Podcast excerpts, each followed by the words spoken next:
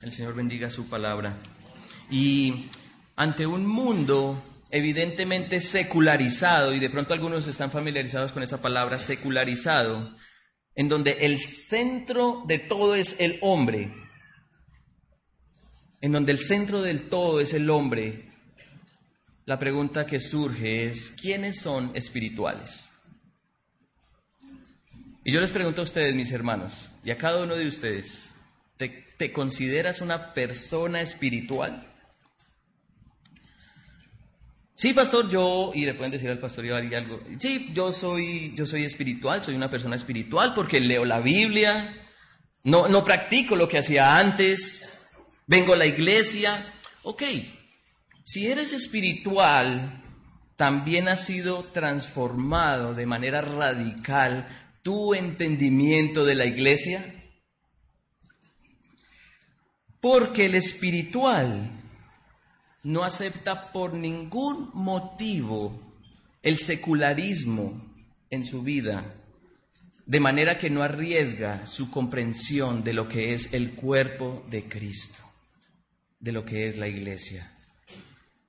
Si eres espiritual, el Espíritu Santo te ha capacitado para tener la cosmovisión de Dios acerca de su pueblo y el lugar que tiene el creyente dentro del cuerpo de Cristo. El espiritual ha sido dotado con la sabiduría de Dios para aplicar dicha sabiduría en todos los escenarios y en especial en la iglesia, siendo miembro de ella. Y este texto de 1 Corintios 12 sé que es muy conocido, pero también muy desconocido. Y vamos a ver por qué. El versículo 1 dice, no quiero hermanos que ignoréis acerca de los dones espirituales. Y si nosotros vamos al texto griego, el texto original con que fue escrito el Nuevo Testamento, vamos a encontrarnos con dos novedades. Primero, la palabra dones no está en los escritos griegos. No está en los escritos griegos. Y segundo, la palabra para espirituales que dice el versículo 1 es neumáticos, que significa literalmente no carnales o espirituales, sin referencia a los dones, porque el término para dones es carisma o carisma. De manera que Pablo está llamándonos a poner atención en aquellos que han recibido al Espíritu y actúan contrarrestando lo, lo carnal. Es decir, que pongamos la atención en los espirituales, en las personas, no en los dones. El verso 1 nos está llevando a centrar la meditación en las personas, en los miembros de la iglesia, antes que en los dones. Y contextualmente, contextualmente tiene mucho más sentido. Porque Pablo quiere, desea, y es a lo largo de la carta de 1 Corintias, él desea imprimir un mayor entendimiento de lo que es la vida de un creyente en Cristo por el Espíritu Santo. Pablo persiste a los hermanos en Corinto que no ignoren lo que significa ser una persona espiritual. Y su persistencia radica en que la iglesia, y creo que los que hemos leído la carta, vemos que en Corinto persistía un individualismo excesivo, que no es característico de Dios y tampoco es patrocinado en ningún momento por el Espíritu. La sabiduría de Dios no se identifica como egoísta. Y a lo largo de la carta vemos numerosos ejemplos del individualismo que circulaba en la iglesia corinta. Y sé que estos textos van a ser familiares para ustedes. Primera de Corintios capítulo 3, porque diciendo el uno, el uno, yo ciertamente soy de Pablo. Y el otro dice, yo soy de Apolos, ¿no sois carnales? Eso está en el versículo 4 del capítulo 3. Pero si nos adelantamos al contexto inmediato de 1 Corintios 12, un, capítulo antes, 1 Corintios 11, 20, dice, cuando pues os reunís vosotros, dice el apóstol, esto no es comer la cena del Señor, porque al comer cada uno y ahí está el individualismo. Cada uno se adelanta a tomar su propia cena y cada uno tiene hambre y otro se embriaga. Así que esto debe llevarnos a pensar que la sabiduría de Dios se identifica por ser espiritual y los espirituales piensan primero en otros antes que en sí mismos. Y en el versículo 33 del capítulo 11 de 1 Corintios hay un ejemplo. Y es la conclusión del apóstol Pablo en cuanto a la Santa Cena. Así que, hermanos míos, cuando reunís a comer, esperaos los unos a los otros. Y Pablo quiere ampliar más este tema mostrando que la sabiduría de Dios aplicada se muestra cuando la iglesia, cuando cada creyente en Jesús está involucrado activamente en el cuerpo de Cristo, de forma que nadie subestime el don que otro tiene, ni tampoco nadie menosprecie el don que otro tiene. Quienes aplican la sabiduría de Dios son los que han sido llamados a ser miembros de su iglesia y por eso la importancia de una membresía bíblica. En otras palabras, los espirituales son los miembros de la iglesia y no solo de Cristo, sino de la iglesia local. Entonces, rápidamente, vamos a exponer tres puntos que nos plantea el apóstol Pablo al texto. Sí. Si los espirituales son los miembros de la iglesia de Cristo, ¿qué caracteriza a esos miembros? ¿Qué los caracteriza? Bueno, tres cosas. Vamos a ver la confesión de los miembros o de los espirituales. Segundo, la capacidad de los espirituales. Y tercero, la concordia o la armonía de los espirituales. Entonces, en cuanto a la confesión de los espirituales o de los miembros de la iglesia, Veamos lo siguiente, el Espíritu Santo, y estoy seguro aquí, que el Espíritu Santo trae una conversión notoria a la vida del creyente. Hay un cambio notorio en la vida del creyente. Antes de que el Espíritu Santo more en el creyente, la idolatría es su esencia. Versículo 2 del capítulo 12. ¿Sabéis que cuando erais gentiles se os extraviaba llevándoos como se os llevaba a los ídolos? Mudos. La identidad y esperanza de un incrédulo está en los ídolos mudos. ¿Y por qué? ¿Por qué? Porque la confesión del incrédulo es que su vida es Él. Está centrado en Él, lo que llamamos secularismo. Y busca satisfacerse en lo que quiera porque el centro es Él. En Corinto, la satisfacción humana radicaba en descansar y depender de ídolos que no respondían porque no podían reprochar su pecado. Los ídolos mudos eran tan solo una fuente de satisfacción que no ponía en riesgo su aparente pecaminosidad o su evidente pecaminosidad mejor, ¿sí? Porque ¿qué le puede decir un ídolo muerto a un pecador? ¿Qué le puede decir un ídolo muerto al pecador? ¿O acaso el dinero, ustedes le dicen aquí lana, ¿cierto? ¿Acaso el dinero les ha dicho a ustedes, no te preocupes si no me tienes? Pero el Espíritu Santo lleva al creyente a reconocer y ahí está la confesión de los miembros, a reconocer que Jesucristo es Señor y que como pecador necesita someterse al señorío de Cristo. Versículo 3, por tanto os hago saber que nadie que hable por el Espíritu de Dios llama a Jesús anatema y nadie puede llamar a Jesús Señor, sino por el Espíritu. Y no solo es de decir Señor, sino de someterse también a su señorío. Para el mundo, Jesucristo es objeto de odio y de maldición porque Jesucristo es la luz que revela el pecado.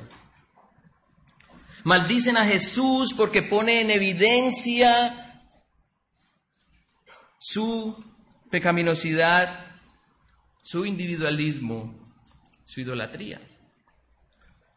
Más el espiritual, los miembros de la iglesia, en quien mora el Espíritu.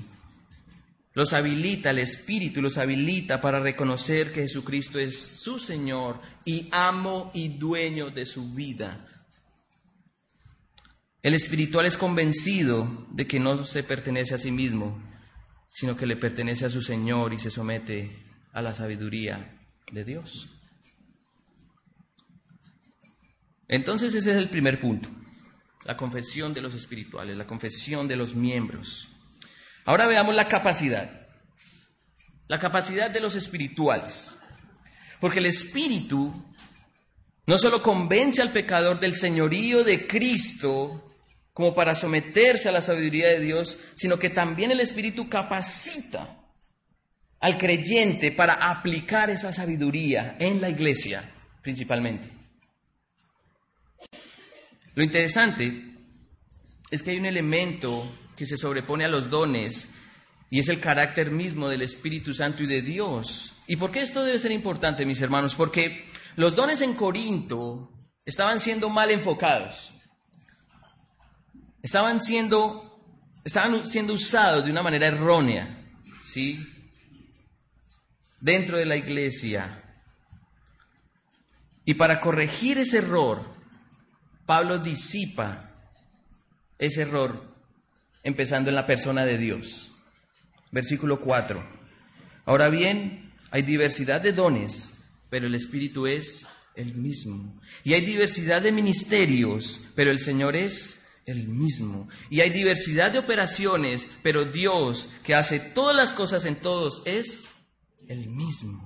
Dios en la persona del Padre, del Hijo y del Espíritu Santo deja ver su perfecta armonía a pesar de su distinción y de la manera en que se manifiestan en la iglesia, proveyendo herramientas diversas de gracia para el beneficio de la iglesia. Hay diversos dones, hay distintos ministerios, hay distintas operaciones, pero Dios es uno, el mismo en cada una de esas manifestaciones. Y ustedes lo pueden repasar de los versículos 7 al 11, allí en el texto.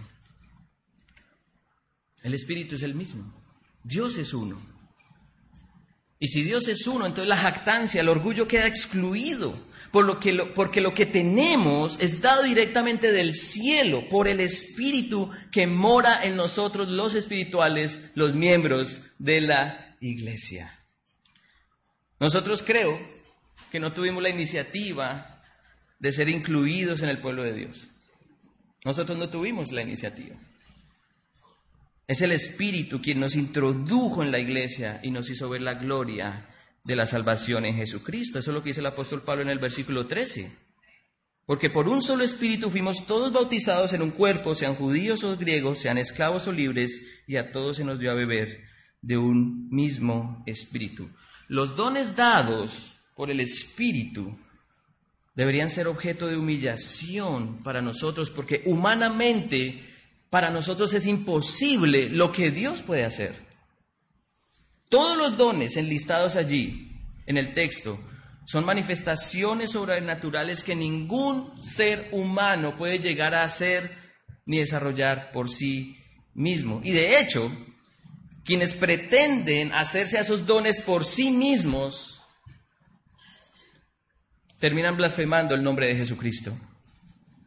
O si no, no sé si pasa aquí en México, pero en Colombia pasa mucho.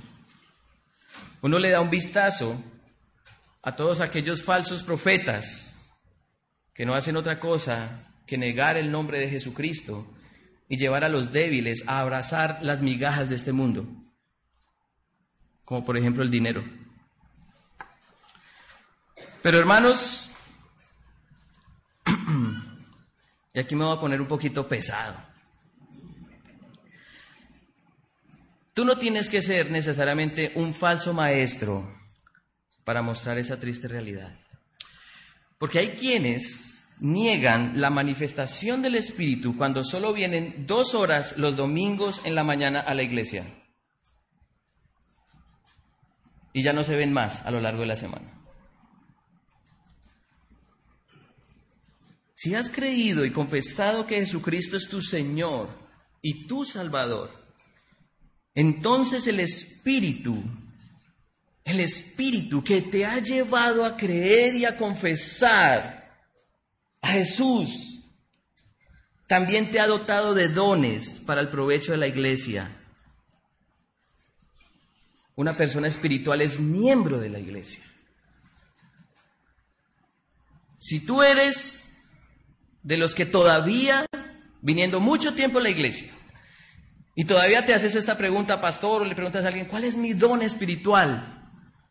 Creo que deberías de hacerte una pregunta antes, y es, ¿realmente he confesado y creído realmente que Jesús es Señor y Salvador de mi vida? Porque los espirituales, y tengo que decirlo hermanos, los miembros de la iglesia no se hacen esa pregunta, ¿cuál es mi don espiritual? Porque los espirituales son conscientes de que el Espíritu habita en ellos. Y así como los ha llevado a confesar a Jesucristo como su Señor y Salvador, como su todo, también los ha dotado para edificar a sus hermanos. El espiritual ha sido introducido al cuerpo de Cristo para ser útil dentro del cuerpo y así y a su vez recibir los beneficios de otros miembros. Eso es lo que dice el versículo 12, porque así como el cuerpo es uno y tiene muchos miembros, pero todos los miembros del cuerpo siendo muchos son un solo cuerpo, así también Cristo. Entonces, esto nos lleva al tercer punto, el punto final, y espero acelerar un poco porque el tiempo es corto. Y es la concordia de los espirituales. Vimos ya su confesión, vimos ya su capacidad, y ahora vamos a ver la concordia, lo que es la armonía de los espirituales y de los miembros. Y aquí Pablo nos introduce en una clase que de pronto a algunos les guste, a algunos no les guste. Me han dicho que acá hay muchos médicos, ¿sí? Y Pablo nos introduce en una clase de anatomía. Versículo 14. Además el cuerpo no es solo un solo miembro, sino muchos. Ah, yo no sabía que el cuerpo tenía muchos miembros. Sí. Pablo dice, un cuerpo tiene muchos miembros. Y esta clase es muy necesaria por parte del apóstol, porque el individualismo de los creyentes en Corinto estaba poniendo en riesgo la imagen de Cristo, la cual Dios puso en su iglesia.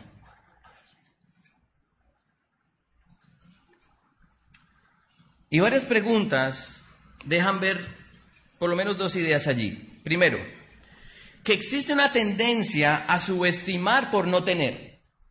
¿Cómo así? Versículo 15. Si dijera el pie, no soy mano, no soy del cuerpo, por eso no será el cuerpo. Y si dijere la oreja, porque no soy ojo, no soy del cuerpo, por eso no será del cuerpo. Varios hermanos allí en Corinto se recogieron en hacia una actitud autocompasiva, no sé si conocen aquí el término, autocompasión, porque quizá no tenían un don notable, y entonces concluían de que no eran parte del cuerpo. Ah, es que yo no tengo el don de enseñanza. No, yo no creo que me necesiten.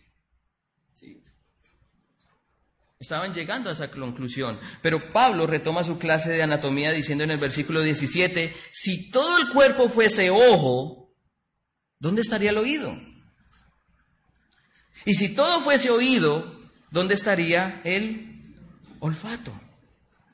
Entonces, espero que sean buenos imaginando y necesito que imaginen rápido, porque se está acabando el tiempo, hermanos.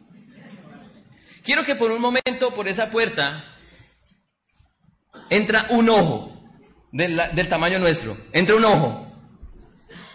Wow. Nomás imagínelo, ¿cierto? Lo interesante es que si entra ese ojo, si ustedes le preguntaran a ese ojo por qué ha venido aquí, primero no les va a responder porque no tiene oído ni es oído. ¿Y un ojo qué hace? Mirar, pues vino de mirón. Solo miro mirar. ¿Qué más va a hacer un ojo? Ahora hay manos, imagínense que no entra un ojo, sino una oreja. Solo imaginen. Entonces ustedes inquietos, Le preguntan al oído, ¿por qué está tropezando con todos? Claramente no puede ver ni tampoco puede responder porque no tiene boca. Entonces el texto tiene sentido. Lo que expone Pablo tiene sentido. Porque la iglesia de Cristo no es solo ojos que no pueden escuchar o solo oídos que no pueden ver. La iglesia es el cuerpo de Cristo constituido con ojos que ven y oídos que oyen y bocas que hablan. Versículo 19. Porque si todos fueran un solo miembro, ¿dónde estaría el cuerpo? Mas ahora son muchos los miembros, pero el cuerpo es uno solo. Y si leen el versículo 17, vemos que eso es un orden divino. Dios puso así los miembros en su lugar. Entonces, hasta aquí desarrollé rápido esa primera idea de que existe una tendencia a subestimar por no tener. Pero también hay una segunda idea y existe una tendencia a despreciar a otros por tener. Versículo 21.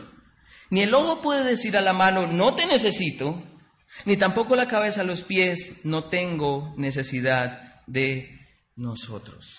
Hermanos, sabemos que nosotros podemos llegar a sobrevivir si nos falta un riñón o una pierna, o las piernas, las extremidades, o un brazo, un ojo. Pero cuando a un cuerpo le hace falta uno de sus miembros, ya no es un cuerpo normal. Por lo menos se sale de la concepción de lo que es natural. Lo natural, es que el cuerpo esté completo y funcionando armónicamente. Y para que el cuerpo de Cristo funcione de esta manera, cada miembro que lo compone debe reconocer, ojo a esto hermanos, cada miembro del cuerpo debe reconocer que depende de otro miembro. Hermanos, hoy en día, y eso se ve mucho en Colombia, no sé si en México ustedes pueden corroborarlo. Hoy en día el cristianismo está mostrando un cuerpo de Cristo manco, cojo, tuerto, inválido, defectuoso y hasta terrorífico. ¿Por qué? Dos razones. Uno, sus miembros están sobreviviendo sin la necesidad de otros. Ah, yo no necesito, yo no necesito ir a la iglesia, yo no necesito la membresía. Yo escucho la palabra de Dios, vengo y ya, no necesito más. Y segundo, sus miembros andan como ruedas sueltas, tropezando, cayendo y hablando sin sentido. Y la pregunta es, ¿ese es el cuerpo de Cristo que presenta la Biblia? ¿Esa es la membresía que revelan las escrituras?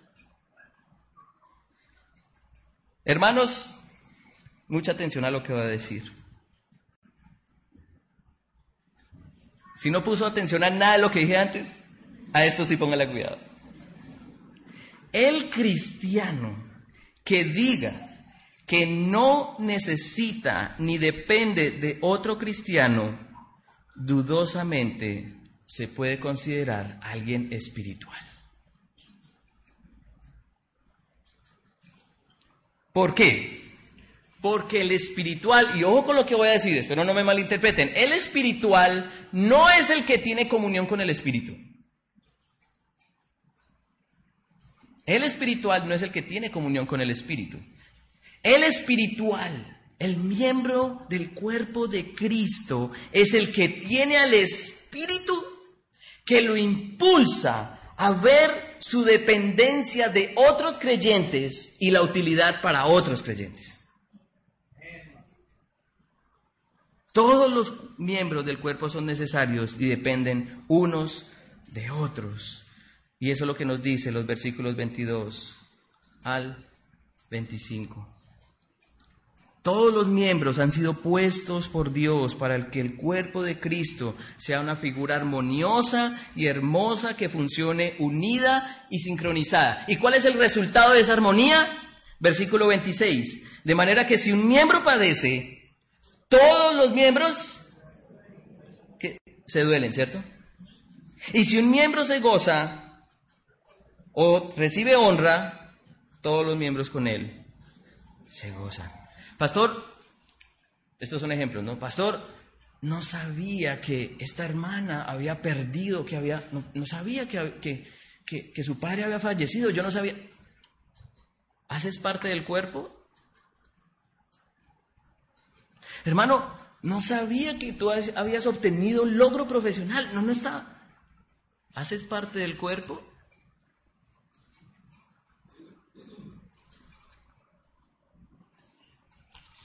Puedo preguntarle a un hermano, hermano, ¿cómo te llamas? No, no sabía, no estaba enterado de que llevabas dos semanas enfermo y que estabas en cama. ¿Haces parte del cuerpo? Hermano, quisiera ayudar a alguien de la iglesia. ¿Tú me podrías decir a quién puedo ayudar? La pregunta es, ¿haces parte del cuerpo? Pastor, ¿cuál es mi don espiritual? La pregunta es, ¿haces parte del cuerpo? Así que familia, voy concluyendo. La sabiduría de Dios aplicada se muestra cuando toda la iglesia, cada creyente en Jesús está involucrado activamente en el cuerpo de Cristo, de modo, de forma que nadie subestime el don que otro tiene, ni nadie menosprecie el don que otro tiene. Eso es una membresía bíblica. La sabiduría de Dios es característica de los espirituales y los espirituales son los que ven a la iglesia como el Espíritu la ve. Un cuerpo armónicamente funcional que muestre la gloria de Dios. Dos ideas, hermanos. Creo que le estamos mostrando un monstruo al mundo. Un concepto de membresía errado. Así que necesitamos rendirnos al Espíritu para mostrar lo que Cristo es. Un cuerpo armónico compuesto de muchos miembros que dependen unos de otros y sirven unos a otros. Necesitamos doblegar nuestro individualismo para que el secularismo no penetre en el pueblo de Dios. Necesitamos ser espirituales, llenos del Espíritu, para que no solo confesemos a Cristo, sino que vivamos a Cristo en especial los miembros de su cuerpo. Debemos depender del Espíritu Santo para interactuar como es debido en la iglesia y solo los miembros del cuerpo de Cristo pueden edificarse unos a otros. Y quizás tú te veas batallando solo con un pecado. Quizás te veas experimentando tribulaciones solo. Quizás te veas vivenciando el fuego de prueba del Señor Quizás te veas gozando de bendiciones solo sin ver a quién se los ofreces. Así que si eres espiritual, ven y mira tu lugar en el cuerpo de Cristo y experimenta la comunión con sus miembros, de los cuales tú dependes y a los cuales puedes sostener. Solo los que han confesado y creído en la muerte y resurrección de Cristo recrean la gloria de la salvación en la iglesia, llorando con los que lloran y riendo con los que ríen. Solo los espirituales pueden mostrar una membresía bíblica que representa una iglesia sana.